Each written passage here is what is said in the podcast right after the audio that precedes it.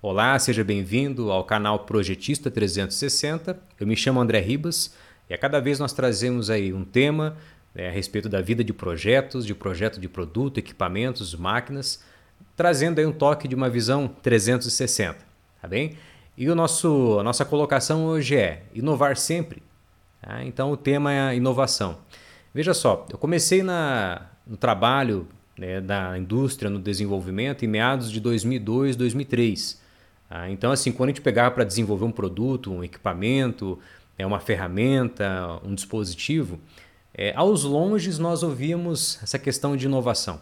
Era uma palavra que estava chegando ali é, como uma meta, algo que deveríamos almejar. Poxa, então a gente vai desenvolver, vamos desenvolver com inovação, como que a gente pode inovar isso daí? Passado mais um tempo, percebi que ali em meados de 2010, né, a inovação já estava assim pulverizado. Né? Ou seja, todos os ambientes industriais, faculdades, cursos técnicos, reuniões, o tema inovação aparecia, né? de um jeito ou de outro ali.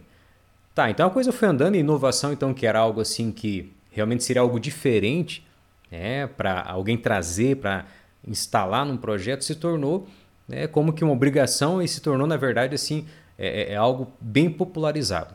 Só que observa só que todo termo, toda palavra, toda expressão, quando ela vai ficando popularizada e vai ficando pulverizada em tantos ambientes, né, e vai fazendo parte do discurso de tantas coisas, parece que aquilo começa a ganhar inúmeros significados. Então você pega um livro tal, ele vai falar de inovação de um jeito. Vai pegar um caso de sucesso de alguém que inovou. Ah, vai falar de inovação lá na universidade, na faculdade. Muito bem. E aí, então, correndo isso daí, né, trabalhando ainda na área ali com necessidades de soluções e de coisas, eu comecei a me perguntar então como que eu poderia entender inovação para que se tornasse algo prático, né? para que se tornasse algo realmente efetivo. É, e aí então eu comecei a formatar um pensamento, conectando algumas coisas que eu quero trazer para você. Vamos lá. Então assim, eu fui notando, e pode parecer óbvio, né? que inovação está totalmente ligado à criatividade. Aí pode até pensar assim, André, isso é óbvio. Então, se é óbvio, a gente já precisa partir né, do que vem antes da inovação. A partir disso que eu falei, criatividade. E aí, dentro da criatividade, né, foi possível visualizar, entender e experimentar que o quê? Que a criatividade, CR, ela está intimamente relacionada com conexão, CX, de outras soluções.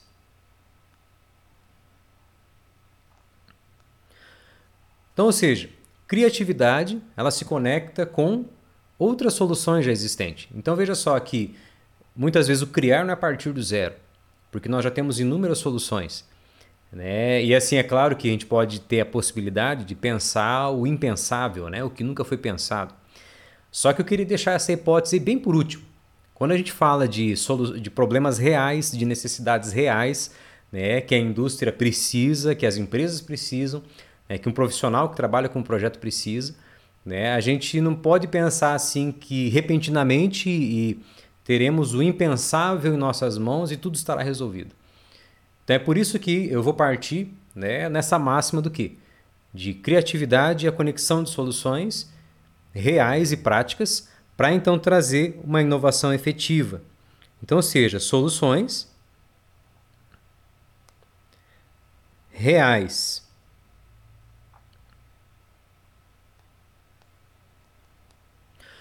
a gente para e pensa então em soluções reais que já, que já existem ou que já existiram. Você pode pensar assim, André, mas isso daí você vai partir para uma aplicação descontextualizada? De forma alguma. De forma alguma. Porque se nós diagnosticarmos uma solução que já aconteceu, nós poderemos, digamos assim, desmembrá-la, decifrá-la é, em muitas ferramentas e muitas formas que construiu aquela solução. Né? Então eu diria assim que nós teremos um trabalho do que? De decifrar, deck, né? soluções existentes. Então, ou seja, esse trabalho de decifrar essas soluções já existentes para, afinal, depois conectá-las. CX. Conecta e a gente volta ao raciocínio. Então a gente conecta essas soluções já existentes né? e aí então, com criatividade, a gente chega né, em soluções que são novas, inovadoras. O que acontece? Porque o grande risco que eu vejo assim, e isso está muito recorrente, é principalmente a, a, a, turma que está chegando agora, né? quem está entrando na universidade, ou que está se formando agora, entrando no mercado, né? muita gente entrando no mercado para atuar no, no, serviço de projetos, ou então bolando seu negócio, elaborando seu produto, é, então assim, ou entrando na solução. É, o que acontece? A gente tem o risco de começar a viajar demais.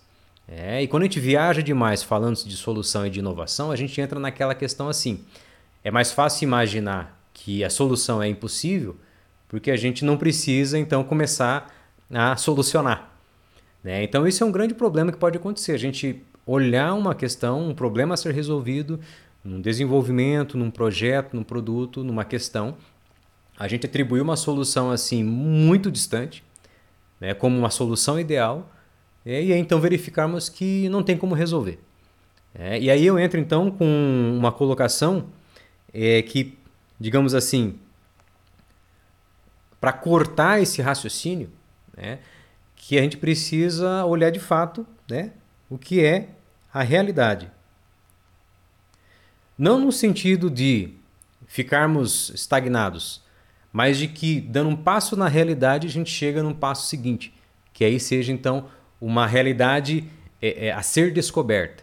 É, e aí eu parto do seguinte princípio também, que daí assim é, é, é uma questão de entendimento de que nós já temos, digamos assim, vou fazer aqui um, um círculo.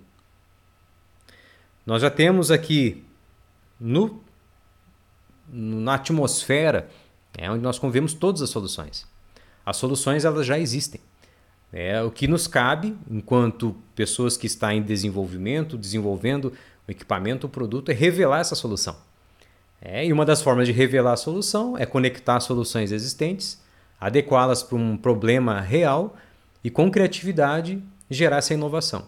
Se a gente partir então do entendimento que as coisas sempre estão mudando, é que nós tínhamos problemas diferentes há 5, a 10, 20 anos atrás, e que daqui para frente teremos outros, e sempre solucioná-los é, de uma forma simples e efetiva, ali está acontecendo a inovação. É, porque de fato vai ser uma coisa nova, é mais uma coisa efetiva. E é claro que nisso tudo pode acontecer coisas que não foram, é, é, digamos assim, pensadas. Né? É, quantas, quantas coisas existem realmente ao longo da história que são coisas totalmente novas, que não foram pensadas por ninguém até então e uma, alguém pensou, alguém entendeu. Né? Então, alguém entendeu aquilo. É, o que acontece então em questão de coisas impensadas é a gente trazer aqueles exemplos assim, sabe? Aquela, aquele momento que a gente para, olha uma coisa e fala: Poxa, o cara resolveu isso de um jeito tão simples. Quando a gente olha uma questão, um problema, é um, um, um dispositivo, um funcionamento né, de um produto, de uma máquina, né, de alguma, alguma coisa, alguma construção, é, a gente fala assim: Poxa, mas que tacada simples, que coisa simples e ficou muito bom. É, e a gente percebe que aquilo muitas vezes não é enxergado como inovação. Porque a inovação sempre então está se remetendo àquele discurso de uma coisa muito extraordinária. Daí a gente muitas vezes compra esse discurso de, de algo assim muito absurdo. É, e aí essa, essa ideia daquilo que está muito longe, digamos assim, começa a nortear demais, e daí então soluções efetivas vão ficando cada vez mais é, é, é distantes. Mas ao mesmo tempo a gente se depara com soluções tão simples e fala, poxa, como que o cara pensou nisso? É, então, o, o, o que a gente precisa estar tá sempre, digamos, revisando é se a gente não está reinventando a roda. Então, sabe aquele bordão assim, ah, não vamos reinventar a roda.